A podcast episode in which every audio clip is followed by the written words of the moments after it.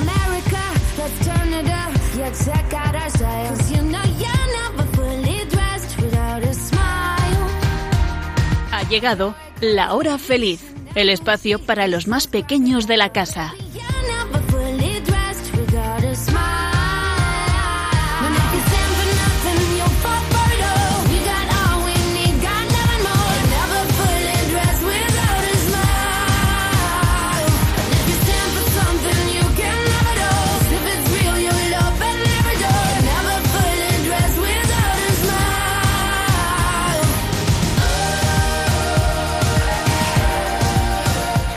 Buenas tardes a todos nuestros amiguitos de la hora feliz. Os habla Yolanda Gómez y junto a mí se encuentran cuatro maravillosas chicas, fieles colaboradoras de este programa. Entre todos queremos haceros pasar una hora muy entretenida donde nos divertiremos y aprenderemos a la vez. Muy buenas tardes, Blanca. Buenas tardes. ¿Qué tal, Elena? ¿Cómo estamos? Genial. ¿Cómo estás, Sonia? Genial. ¿Y tú, Nuria? ¿Qué tal la semana? Muy bien. Uy, qué bien, oye, siempre alegres y muy positivas. Y hoy, a ver, ¿de qué vamos a hablar?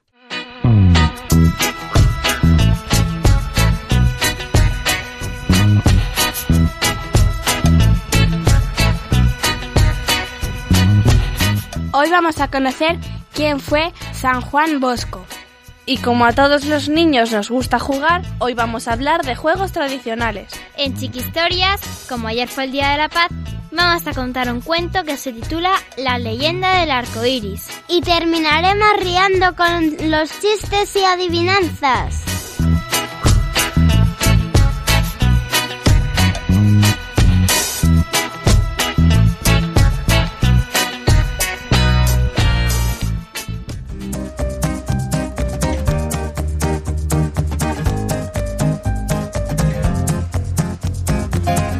Un niño siempre puede enseñar tres cosas a un adulto.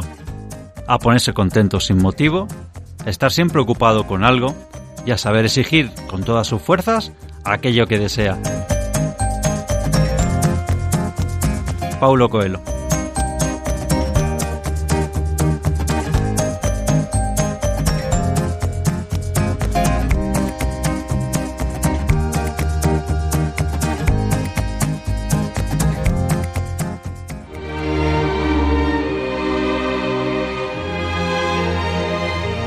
Oración a Don Bosco.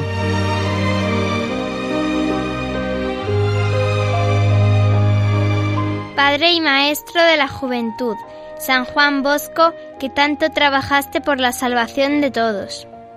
Sé nuestro guía y protector, Ayúdanos a superar nuestros defectos, a vivir en paz y armonía. a encontrar en nuestro corazón la bondad y la sabiduría, a fortalecer nuestra voluntad y a estar siempre alegres. Enséñanos a amar a Jesús y a María, y a tenerles presente en cada momento de nuestra vida. Amén.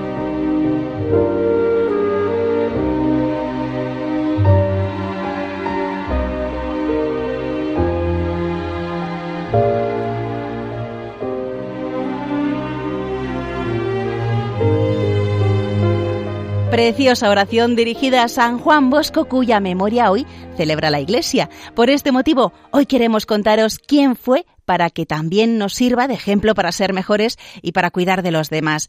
En definitiva, para ser santos y acercarnos más a Dios. Y aprovechamos para felicitar a toda la familia salesiana que hoy están celebrando este día de Don Bosco, en especial a todos los integrantes del Teatro Salesiano Amorevo, a quienes tuvimos la oportunidad de entrevistar a principios de diciembre. Si queréis volver a escuchar ese programa, lo podéis hacer a través de nuestro podcast. Y para eso tenéis que entrar en la página web de Radio María y buscar La Hora Feliz de Yolanda Gómez. Escuchar algunas de las cosas que decía Don Bosco.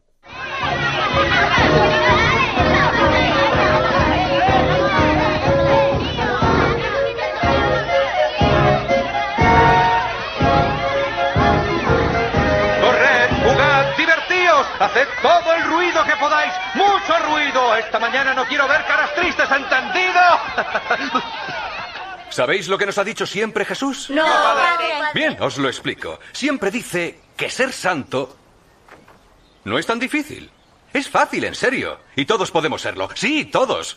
Santiago, José, Miguel, Juan. Ser santos no significa tener que hacer cosas extraordinarias, no. Significa simplemente conseguir que las cosas ordinarias sean extraordinarias. Pero, don Bosco, no lo entiendo. ¿Qué quiere decir? Juan, Quiere decir amar, amar, amar siempre, incluso cuando es difícil, incluso cuando parece imposible. ¿Estás de acuerdo? Todo esto, chicos, la belleza infinita que os rodea es el amor infinito que vosotros lleváis dentro. Tenéis que mirar siempre hacia arriba y mirar más allá. Mirar más allá de la miseria, de los obstáculos, de los barrotes de la cárcel. Entonces, incluso vuestra celda podrá convertirse por fin en un sitio de libertad. Porque la verdadera libertad es ver al Señor en todo lo que nos rodea. La verdadera libertad es sentirse hijo de Dios. ¿Y cómo puedo sentirme libre en una celda? Yo no quiero volver a la cárcel. Mira hacia arriba y sigue esperando. Cree en el futuro. No pierdas nunca la fe. ¡Nunca! ¿Y tú quién eres? Tomás Beltrami, de Asti.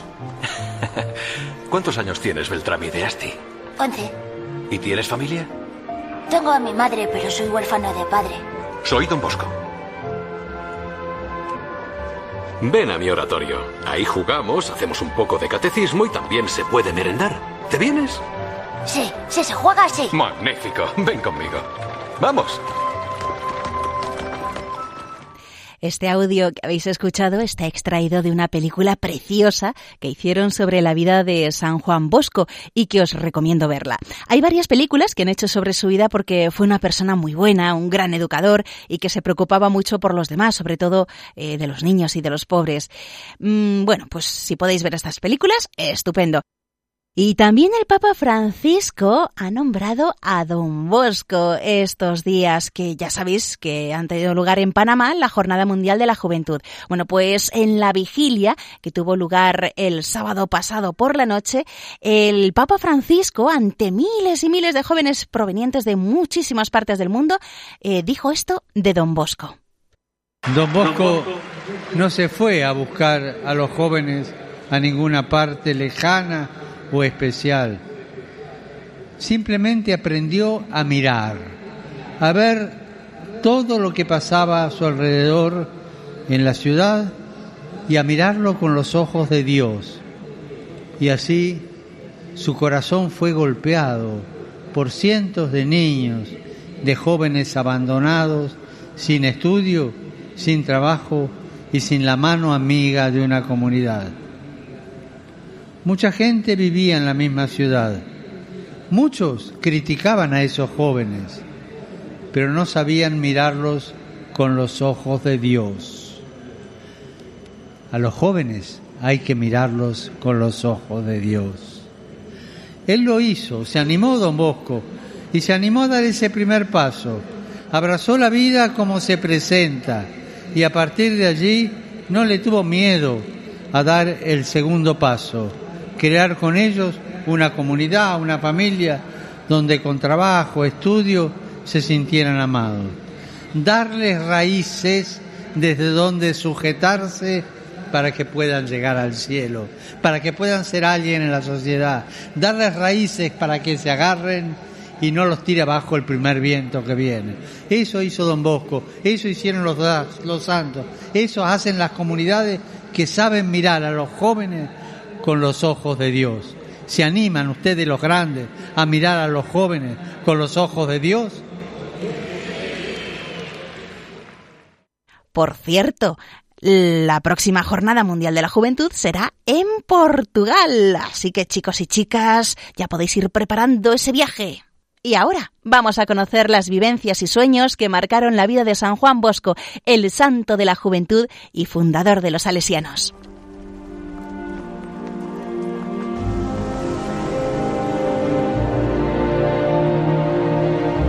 Estamos en 1800 y en Europa se construyen nuevas fábricas. Se necesita cada vez más personas que trabajen en ellas, sobre todo jóvenes que se encuentran en la miseria sin casa ni padres. A pocos les interesa su suerte. Dios piensa en ellos y suscita una persona providencial, Don Bosco.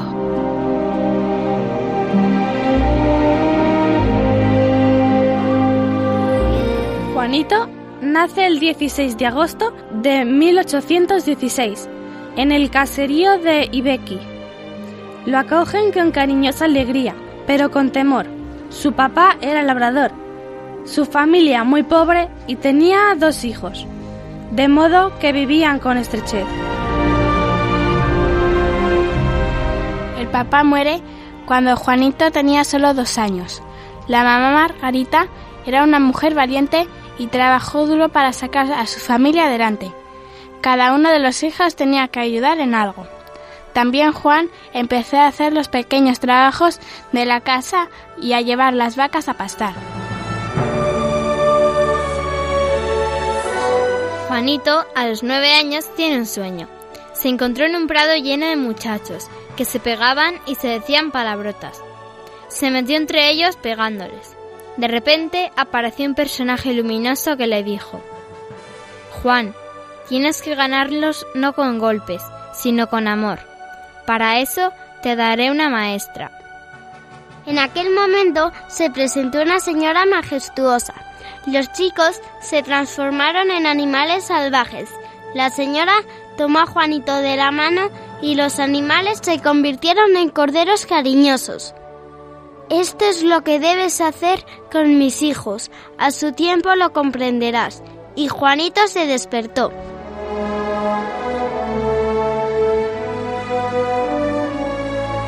Gracias al sueño entendió que podía hacer más cosas con el cariño y la alegría que castigando. Encontró el camino para atraer a los amigos, para ocuparlos en hacer el bien y querer a Dios. Empezó a estudiar, a hacer magia y saltos mortales. Los espectáculos que hacía los interrumpía para rezar o contar el Evangelio. Así sembraba el bien y el amor de Dios en los corazones. Juan piensa que Dios le llama a ser sacerdote. Por eso saca tiempo para aprender a leer y escribir. En las largas tardes de invierno leía historias a los familiares y a los amigos. A Antonio, el hermano mayor, que no sabía ni leer ni escribir y que tenía que trabajar mucho, no le gustaba ver a Juan con libros en la mano. La relación entre ellos fue empeorando. Antonio decía que Juan leía mucho y trabajaba poco. Entonces, mamá Margarita, con gran dolor de corazón, decidió mandar a su pequeño a un caserío de una familia amiga. Y así, Juan abandonó su casa, una mañana de frío invierno. Lo acogieron en la granja de los Moglia. En medio del trabajo encontraba tiempo para estudiar. Hasta pudo asistir a clase en invierno. Volvió a reunir a los muchachos. Les hacía juegos de magia, les leía historietas y rezaba con ellos. Fue una buena preparación para lo que iba a hacer en la vida. Ya con 15 años volvió a su casa. Su hermano Antonio quería casarse y estaba más tranquilo. Don José Caloso, un anciano sacerdote, le animó a Juan a estudiar. Lo acogió en su casa, pero por desgracia murió repentinamente y los sueños de Juan se desvanecieron. Juan deseaba estudiar mucho, pero la escuela de Castelnuovo quedaba muy lejos. Todos los días tenía que caminar 20 kilómetros. Los compañeros de la escuela se burlaban de él por la pobreza con la que vestía y no entendía por qué un vaquero tenía tanto empeño en estudiar. Su madre Margarita no tenía dinero para pagar los estudios en Chieri. Entonces Juan se cargó con un saco y llamó a la puerta de sus vecinos pidiendo ayuda. Ellos, que también eran pobres, le daban uvas, maíz, trigo, y así, durante todo el tiempo de sus estudios, Juan se pagó el alojamiento y la alimentación. A pesar de que tenía que trabajar mucho durante el día para alojarse y mantenerse, no quería dejar ni el estudio ni la oración. Con frecuencia se acostaba muy tarde.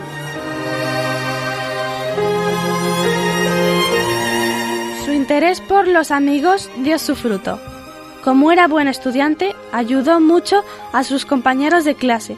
Por eso se le unieron jóvenes que deseaban hacer el bien. Se llamaron la Sociedad de la Alegría. Cuando Juan acabó sus estudios, entró en el seminario, que era lo que él quería. Finalmente se cumplió el sueño de Juan. El 5 de junio de 1841 es ordenado sacerdote. Desde entonces todos le llamaron Don Bosco. Don Cafaso, su director espiritual, le hizo ver la miseria de los jóvenes de Turín. Jóvenes sin casa, sin comida, sin trabajo, sin familia. Pero don Bosco no lo había visto todo aún. Don Cafaso lo llevó a las cárceles, donde estuvo con muchachos presos. Con frecuencia acababan robando para callar el hambre. Don Bosco se compadeció de ellos y decidió hacer algo. La cárcel no es sitio para los muchachos. El 8 de diciembre de 1841, fiesta de la Inmaculada, se está preparando para celebrar misa. Un golfillo había entrado a la sacristía. El sacristán lo echaba fuera cuando don Bosco le dijo, es amigo mío. Después de la misa se puso a hablar con Bartolomé. El muchacho le prometió volver el domingo siguiente con sus amigos. Los amigos de Garelli fueron para estar con don Bosco. Primero misa y después juegos en el patio. La amistad de don Bosco atrajo a otros muchos jovencitos, tantos que no tenía ni dónde cogerlos. Afortunadamente, el señor Pinardi ofreció un cobertizo y un patio para poder jugar con los muchachos. Del cobertizo hicieron una capilla, habitaciones para dormir. Luego otros lugares se transformaron en talleres y en salas de estudio. Puso una escuela y talleres de zapatería, sastrería, imprenta. No quería solo diversión, sino prepararlos para la vida. Se interesó por su trabajo en la ciudad, sobre todo por el de los que salían de la cárcel, porque no tenían muchas oportunidades de encontrarlo. Quería que se firmaran contratos con los patronos, con menos horas de trabajo y pausas para descansar. No todos aprobaban las actuaciones de Don Bosco. Se ganó unos cuantos enemigos. Unos creyeron que estaba loco y otros intentaron matarlo. Afortunadamente, cuando el peligro era grave, intervenía siempre un perrazo, el gris que le salvaba la vida. Después, el perro desaparecía de repente, como había aparecido. Mucho trabajo, poco descanso y mucha tensión llevaron a don Bosco al borde de la muerte. El médico se mostró pesimista, pero centenares de muchachos rezaron durante varios días. Y algunos días después, don Bosco recuperó la salud y al verlos exclamó, Os aseguro que a partir de ahora mi vida os pertenece. Don Bosco tenía muchos proyectos en la cabeza, pero no podía realizarlos él solo. El 23 de enero de 1854 invitó a algunos jóvenes a que se quedaran con él. Los que dijeron sí formaron una comunidad de consagrados, los salesianos.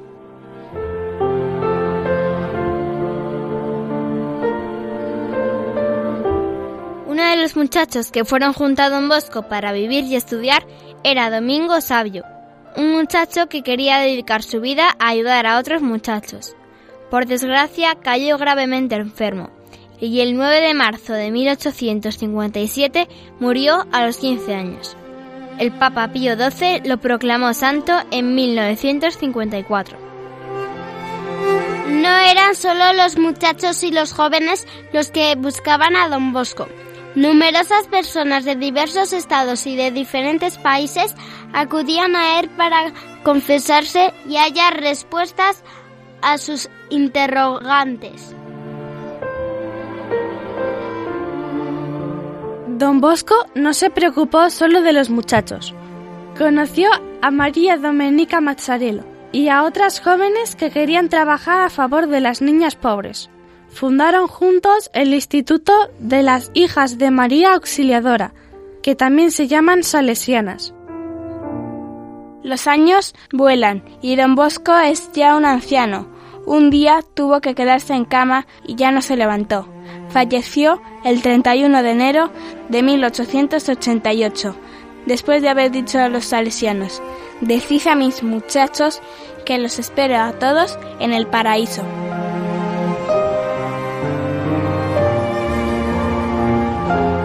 Don Bosco puso en marcha una manera de educar propia. Se denomina sistema preventivo. Se apoya en tres elementos, razón, religión y amor.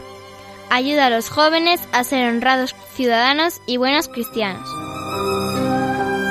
Los salesianos están en el mundo en más de 120 países y, siguiendo a Don Bosco, continúan educando a millares de jóvenes, siempre necesitados de que se les quiera.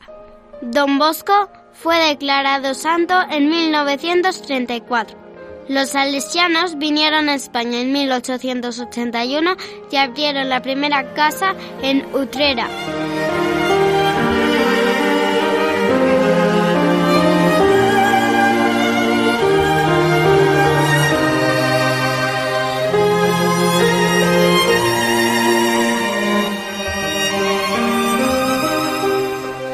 Bien, amiguitos, espero que os haya gustado conocer la vida de Don Bosco. Seguro que sacáis muchas ideas para vuestra propia vida, para crecer y hacer realidad vuestros sueños y para querer ser cada día mejores, como Dios quiere que seamos.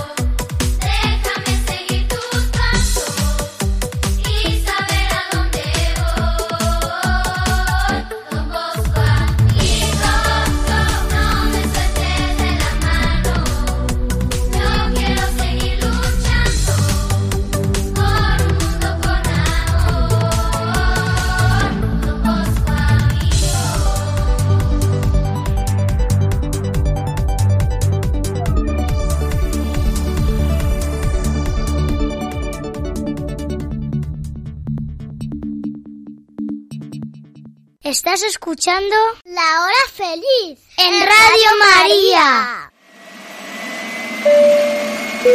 Estimados pasajeros, reclinen sus asientos, quítense los zapatos y desabrochen sus cinturones, porque estamos a punto de empezar nuestro vuelo a la tierra de la imaginación. Esperamos que disfruten del viaje.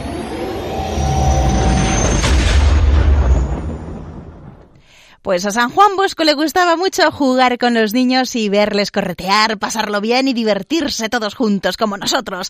Por eso hoy queremos hablar de juegos tradicionales. Nos referimos a aquellos juegos que desde muchísimo tiempo atrás siguen perdurando, pasando de generación en generación y que son transmitidos de abuelos a padres y de padres a hijos y así sucesivamente. Quizás sufriendo algunos cambios, pero bueno, manteniéndose en su esencia. Eh, lo que nosotros decimos el juego tradicional, yo creo que transmite el valor mm, por lo inmaterial, por, por el placer natural de jugar. Eh, es una educación no consumista, es decir, que podemos jugar sin nada o con cuatro cosas sencillas. Y hay muchos juegos tradicionales. Hoy os traemos cuatro, pero en otros programas os hablaremos de algunos más. Y comenzamos con Blanca. ¿De qué juego tradicional nos hablas hoy? Yo del bote botero. Pues adelante. Para jugar a bote botero y que sea entretenido se necesitan al menos cinco personas y que uno de ellos se la ligue. También se necesita un balón o un bote, de ahí viene el nombre del juego. Hay que jugar en un espacio amplio y en el que haya sitio donde esconderse. El bote se pone en el centro del espacio de juego y uno de los que no la ligan tiene que dar una patada al bote, intentando que se vaya lo más lejos posible, porque el tiempo que tarde el que la liga en cogerlo y traerlo de vuelta a su sitio es el tiempo que tienen los demás para esconderse. Después de haberlo dejado en su sitio, el que la liga no puede volver a moverlo de ahí. Después, la persona que liga tiene que ir a buscar a los que se han escondido. Y si encuentra alguno, tiene que volver al bote, tocarlo y gritar bote botero y el nombre de la persona a la que haya visto. La persona encontrada queda eliminada y se queda sentada cerca del bote. Si una persona no eliminada es capaz de llegar al bote sin que digan antes su nombre y da una patada al bote, salva a los compañeros eliminados. Y es como si volviésemos a empezar el juego. El juego termina cuando el que la liga consigue eliminar a todos los demás. En algunos países también se llama bote pateado y al fin y al cabo es un juego muy parecido al escondite. Pues sí, alguno seguro que ha jugado al bote botero. Si es así, que nos escriba a la hora feliz 2 arroba radiomaria.es y que nos lo cuente. Y si sabe algún juego tradicional que nos quiere proponer, también. Vamos con nuestro segundo juego tradicional de hoy. Sonia. ¿A que te gusta jugar a la gallinita ciega? Es súper divertido. Para los que no lo conocéis, voy a explicar cómo se juega. Es muy fácil. Al niño que hace de gallinita se le vendan los ojos con un pañuelo que no deje pasar la luz y se le dan varias vueltas para marearle. Los otros jugadores cantan y bailan a su alrededor y el que hace de la gallinita ciega tiene que intentar atraparles, guiándose por sus voces. Os lo vais a pasar súper bien. Pero hoy os voy a sorprender. Los niños de la antigua Grecia ya se entretenían con este popular juego infantil hace más de dos mil años. Le llamaban la mosca de bronce. Y de Grecia pasó a Roma y luego a todo el continente europeo. Y en diferentes versiones se juega en muchos países del mundo. Algo curioso es que el mismo juego tiene nombres similares en diferentes partes de Europa. En Alemania se le conoce como Blind Cat vaca ciega. En Suecia, Blindbock, caballo ciego. Y en Italia se llama mosca ciega. Mosca ciega. Misma diversión con distinto animal. En cambio, en Francia se le conoce como Coulon Maillard, en homenaje a un soldado llamado así, quien, aunque fue herido en una batalla y perdió la vista, siguió luchando con gran valentía. Esto pasó hace ya mil años, pero se sigue recordando a este héroe. Durante la Edad Media y en épocas posteriores, la gallina ciega no era solo para niños, sino que también los mayores jugaban. Incluso se puso de moda entre la nobleza. Se convirtió en un pasatiempo de duques, condes y príncipes europeos, quienes lo practicaban en las fiestas, vistiendo sus mejores galas. ¿A que no te lo imaginabas? Pues puedes comprobarlo en el cuadro que pintó en 1788 Goya, el famoso pintor español, donde muestra cómo se divertían con este juego. De hecho, su nombre es la gallinita ciega. Tan fácil como eso. Muy bien, Sonia. Y ahora vamos con Elena, un juego tradicional muy activo. Saltar a la comba es uno de los muchos juegos tradicionales a los que se sigue jugando bastante hoy en día en los parques o en los colegios. Yo aprendí cuando tenía seis añitos y desde entonces no he parado de jugar. A pesar de que no se sepa un origen concreto del salto a la comba, algunas teorías dicen que fueron los egipcios los que introdujeron este juego en las vidas de las personas. No se parecía mucho a como jugamos ahora, porque utilizaban lianas para saltar. El juego de la comba es un juego muy sencillo y divertido. El único material que se necesita es una cuerda larga y gruesa y muchas ganas de saltar. Podéis jugar en cualquier lugar, como un parque o en la calle, y podéis jugar solos o en grupo. Si jugáis en grupo, dos personas tienen que dar a la comba, agarrándola por los dos extremos, y el resto son los que saltan. Cuando alguien se confunda se pondrá a dar, y la otra persona que estaba dando pasará a saltar. Mientras se salta, lo normal es contar los saltos que podemos llegar a dar, o cantar alguna de las canciones típicas del juego de la comba, como La Reina de los Mares, Al pasar la barca me dijo el barquero, o Al cochecito leré. Así que ya sabéis, cuando estéis pensando qué cosa llevaros al parque, no lo dudéis. Coger una comba y a saltar. Muy bien, Elena, pues a saltar todo el mundo. Y terminamos estos juegos tradicionales con Nuria. Adelante. Hoy os voy a hablar de los cromos de palma. Es un juego de cromos al que jugaba mi mamá en los recreos del cole. Es un juego de cromos de distintas formas y tamaños, que se colocan boca abajo en una superficie plana, normalmente en el suelo. Consiste en intentar dar la vuelta al mayor número de cromos, golpeando sobre ellos con la mano ahuecada. Es un juego al que solían jugar las niñas, que tenían sus cajitas de latón llenas de, de cromos de colores chulísimos. Nuria, ¿y qué se necesita para jugar? Pues los cromos, una caja para poder transportarlos, una superficie plana y resistente a unos cuantos golpes, y la palma de la mano, de ahí viene el nombre. Los cromos o estampitas se compraban en los kioscos y venían en láminas troqueladas, que eran láminas con agujeros para poder separarlos fácilmente. Eran láminas de cromos de muchos tipos, de plantas, animales, muñecos, aunque estos daban muy mal rollo y de ángeles con purpurina. Los cromos no tenían todos el mismo valor. Los más grandes y los más bonitos varían como 20 y los más feos como uno. Los más valiosos eran los de purpurina. ¿Y cómo se juega? Para empezar, se sortea quién empieza. En cada ronda, cada jugador aparta uno o varios cromos de su colección y lo coloca boca abajo en el suelo. Una vez que se dejan los cromos, se agrupan en un montón.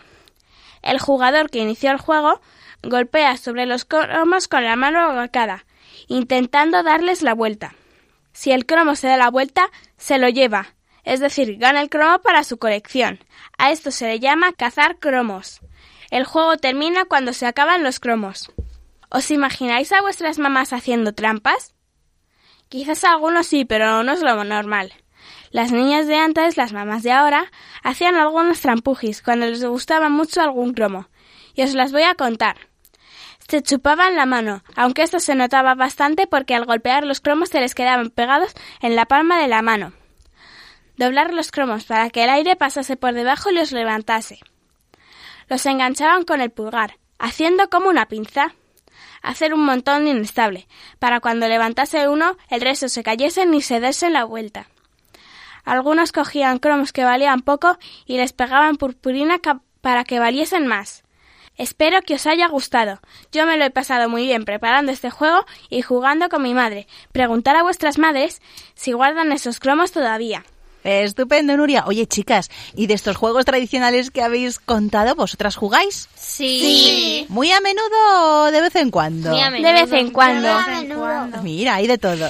Bueno, chicos, eh, que nos estáis escuchando a través de la hora feliz, pues si nos queréis contar otros juegos tradicionales que soléis jugar en familia o con los amigos, nos podéis escribir un email a lahorafeliz2 arroba radiomaria.es lahorafeliz2 arroba radiomaria.es o si nos lo queréis escribir por carta normal y corriente, pues ponéis en el sobre Radio María, La Hora Feliz 2 y la dirección es Paseo Lanceros 2, primera planta, 28024 Madrid. Y también, pues eh, en otro programa que hablemos de juegos tradicionales, contaremos esos juegos que nos habéis escrito.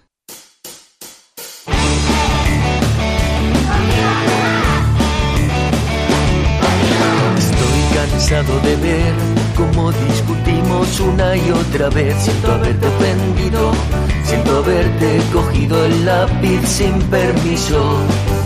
Estoy pensando que no tengo amigos si no estás tú conmigo. Y esto ya se tiene que acabar. Y ahora voy a explicar por qué aquella tarde me porté tan mal. Solo estaba nervioso porque había tenido un día desastroso.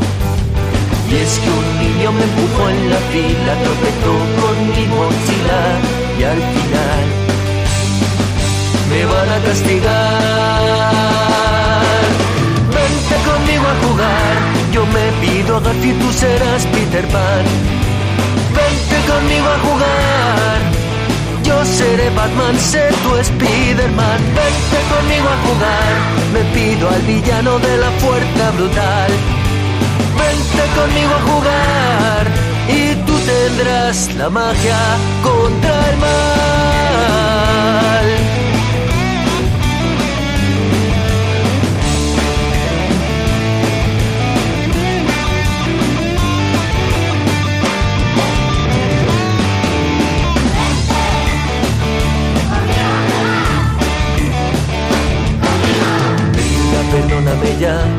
No volveré a traicionar tu amistad. Ojalá me perdones, ojalá que volvamos a ser campeones. Y no lo digo por echarnos flores, pero somos los mejores en jugar y en imaginar.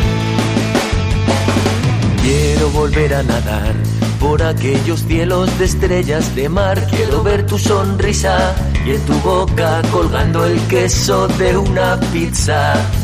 El mundo entero se queda pequeño comparado con tus sueños. Venga, va. Me vas a perdonar. Vente conmigo a jugar. Si quieres te dejo saltar en mi sofá. Vente conmigo a jugar a las palmas o a la palma tropical. Vente conmigo a jugar o cuéntame un cuento y yo me invento el final. Vente conmigo a jugar, menos Frozen, lo que quieras me da igual.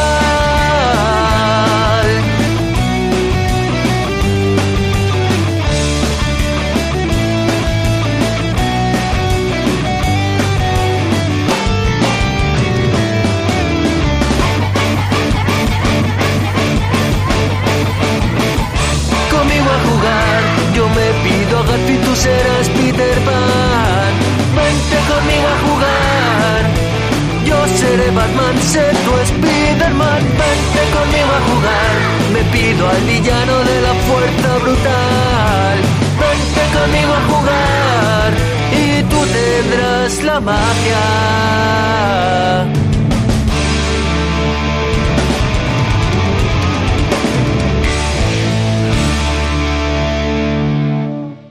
Cambia el mundo que te rodea. No te fallaré. Vive la aventura y cambia el mundo. A no ser que le importe a alguien como tú, nada mejorará nunca. ¿Estás escuchando? El programa de los niños de Radio María.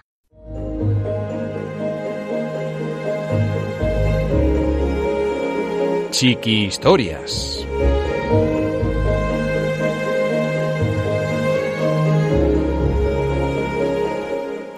Amiguitos, ayer, 30 de enero, celebramos el Día Escolar de la No Violencia y la Paz, reconocido por la UNESCO en 1993.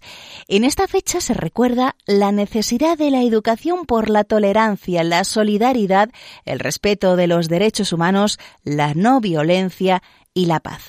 El lema de este día es Amor universal, no violencia y paz. El amor universal es mejor que el egoísmo. La no violencia es mejor que la violencia. Y la paz es mejor que la guerra. Por eso, hoy os vamos a leer un cuento que tiene que ver con esto mismo, con la importancia de la paz.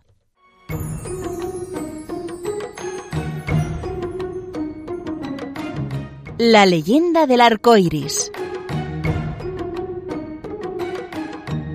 Cuentan que hace mucho tiempo los colores empezaron a pelearse.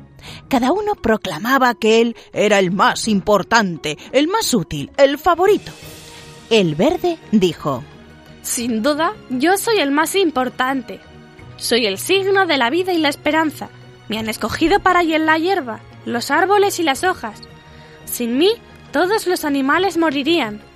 Mirad alrededor y veréis que estoy en la mayoría de las cosas. El azul interrumpió.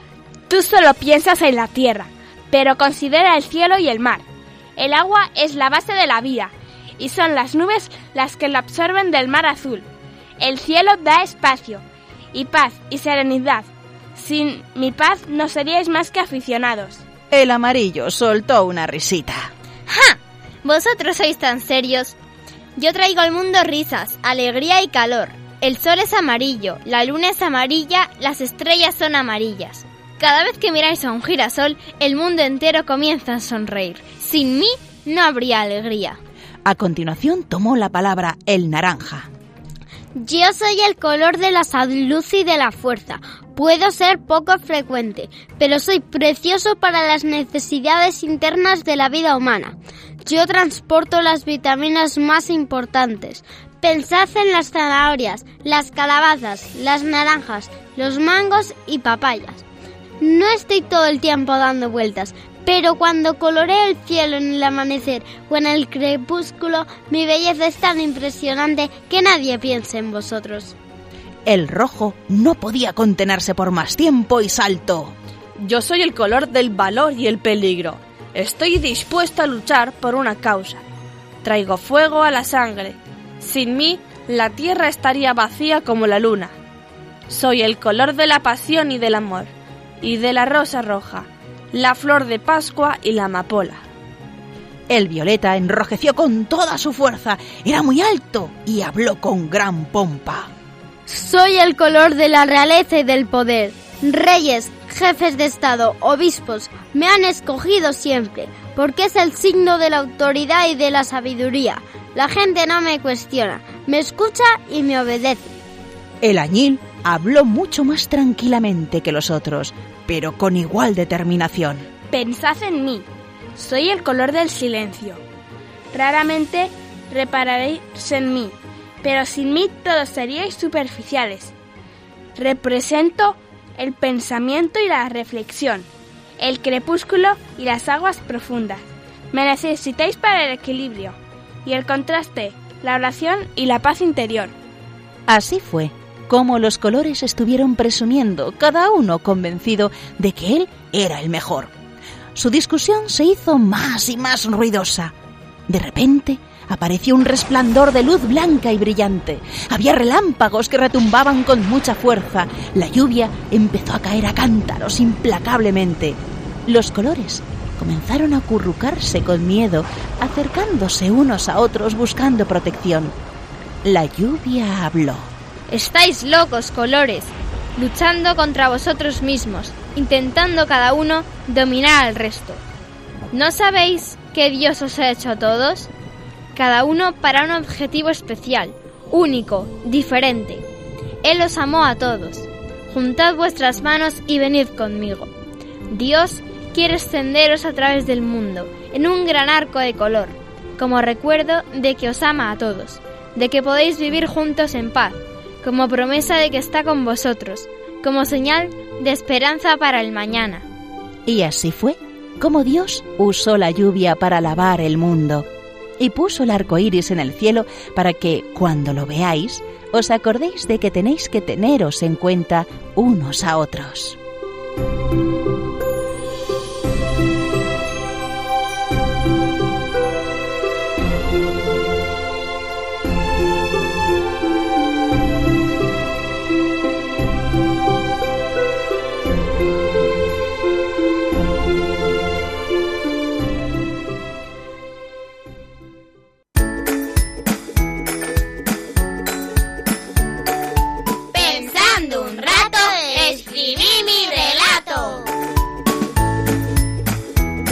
¿Quieres que leamos en la radio un cuento que tú mismo has escrito?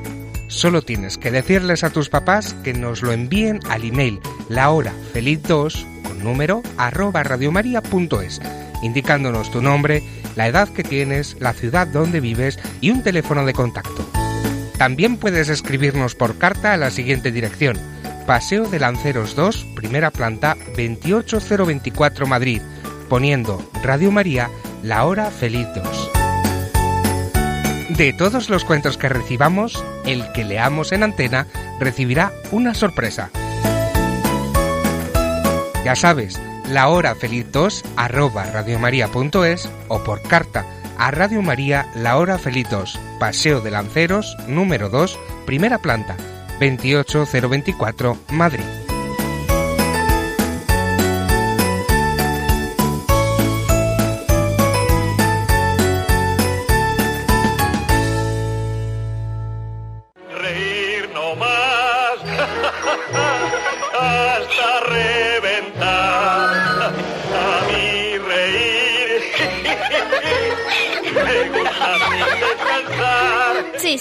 Chistenanzas. Humor me da el más y más reír. No tiene ninguna El buen humor, más buen humor me da a mí. Como me gusta reír, más buen humor me da a mí. Llegamos a la última parte del programa, pero muy, muy risueña. Son los chistes y las adivinanzas. Vamos a comenzar como nos gusta, primero, primero por esas adivinanzas. A ver si sois capaces de saber a qué se refieren nuestras eh, cuatro magníficas colaboradoras. Y comenzamos por Sonia. A ver, tu primera adivinanza. Si tienes entendimiento, siendo amigo del saber, una piedra sobre el agua, ¿qué cosa pudiera ser?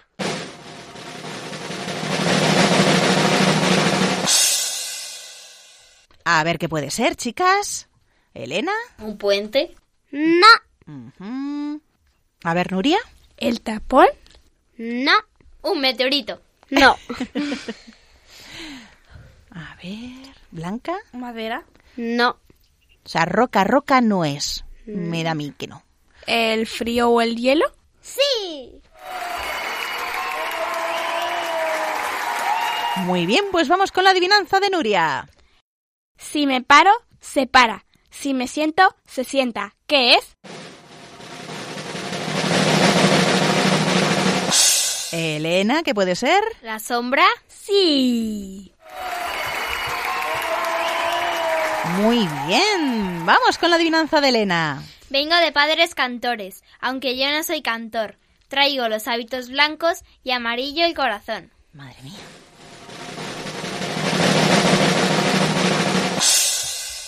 A ver, ¿qué puede ser? ¿Blanca? ¿Un pájaro? No, casi. ¿Es Sonia? ¿Un halcón o No. Mm. una margarita? No. ¿Nuria? ¿Es una comida? Sí, te lo puedes comer. ¿Qué onda? ¿Blanca? ¿Un huevo? Sí. Muy bien, esa adivinanza ahora la de Blanca. En la noche más profunda, en la niebla a distancia, te detectará mi antena y te verán en pantalla.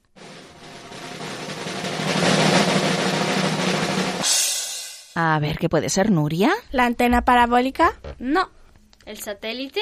No. La. Las la peonza. La antena de televisión. No.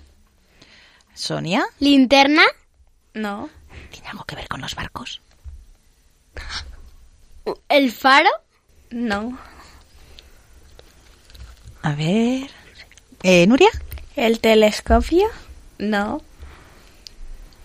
¿Sonia? ¿La vela de barco? No. A ver, ha dicho que te detectarán en las pantallas, ¿no? ¿La antena de radio? No. Pero cerca. ¿El radar? Sí.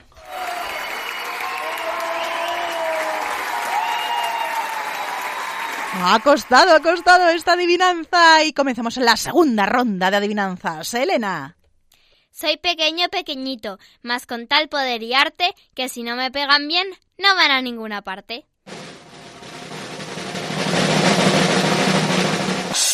¿Qué será? ¿Nuria? ¿El acelerador? No. ¿El celo? No. ¿El pegamento? No. ¿Nuria? ¿El cepillo o el pelo? No. Es algo que necesitan nuestros amiguitos de la hora feliz para enviarnos algo. ¿El sello? Sí.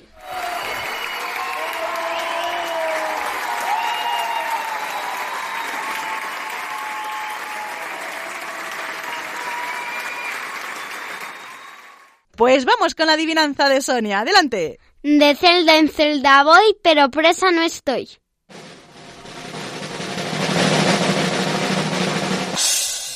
A ver, Elena, ¿qué puede ser? La abeja. Sí.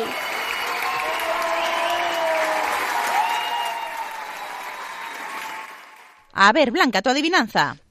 Venimos sin cesar, una tras otra, de la playa a la arena a descansar. A veces, sin embargo, más furiosas, los barcos podemos destrozar.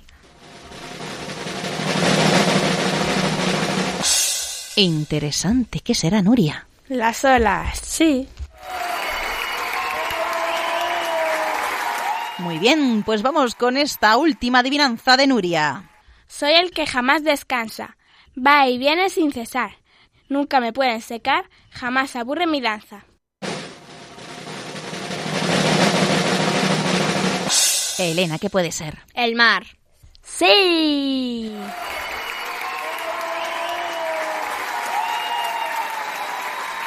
Estupenda ronda de adivinanzas. Amiguitos, ¿qué tal en casa? ¿Lo habéis descubierto tan pronto como estas chicas? Es que son increíbles, ¿eh? Y hay veces que no sé lo que son, lo que, lo que dicen, pero bueno. Vamos con los chistes, vamos a reírnos un poquito. Elena, comenzamos contigo. Elena, comenzamos contigo. Un niño llega al parque, se le acerca a un amigo y le dice, Tienes puesto un zapato marrón y otro negro. Y el niño le contesta, ¡Puf! Y eso no es nada. En mi casa tengo otro par igualido.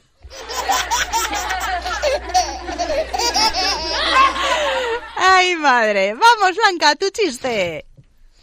Disculpe, mi sopa tiene un pelo. Ah, es un cabello de ángel. ¿De ángel? Sí, ángel, el cocinero.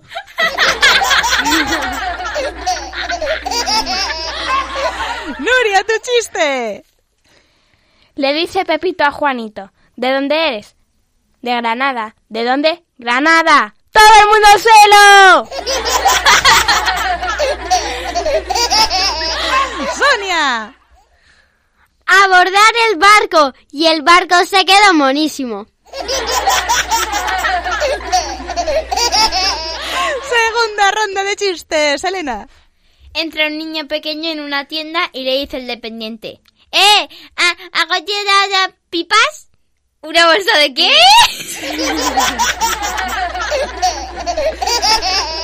Blanca, tu chiste. ¿Qué es una mariposa? Es una mosca tuneada. Nuria. Llama un amigo a otro y le dice, ¿dónde andas? Tres palabras. Sol, arena y refrescos. ¿Estás en la playa?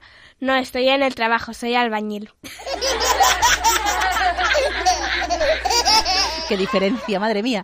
Eh, Sonia, terminamos contigo. Un amigo le dice a otro, si adivinas que llevo en esta cesta, te doy un racimo. ¿Croquetas?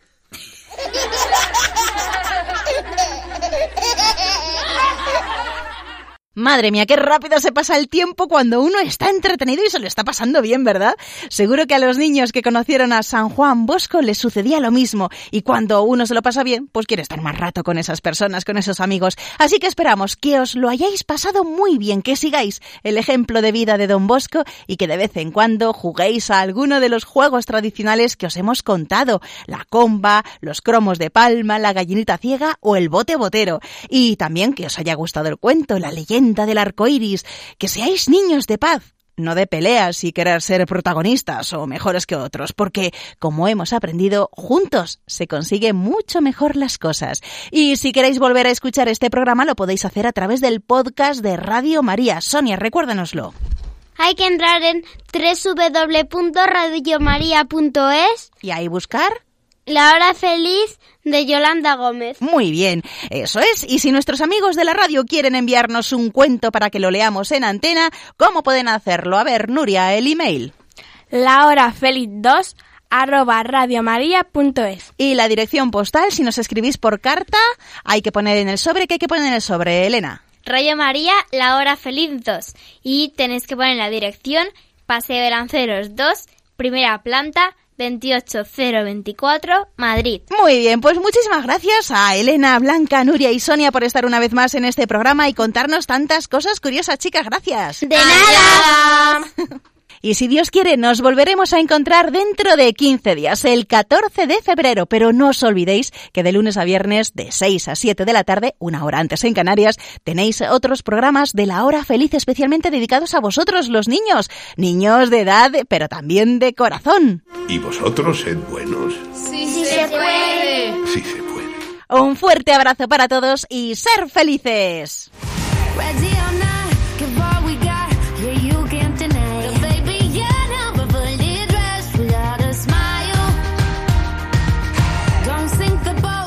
Así concluye La Hora Feliz, el espacio para los más pequeños de la casa.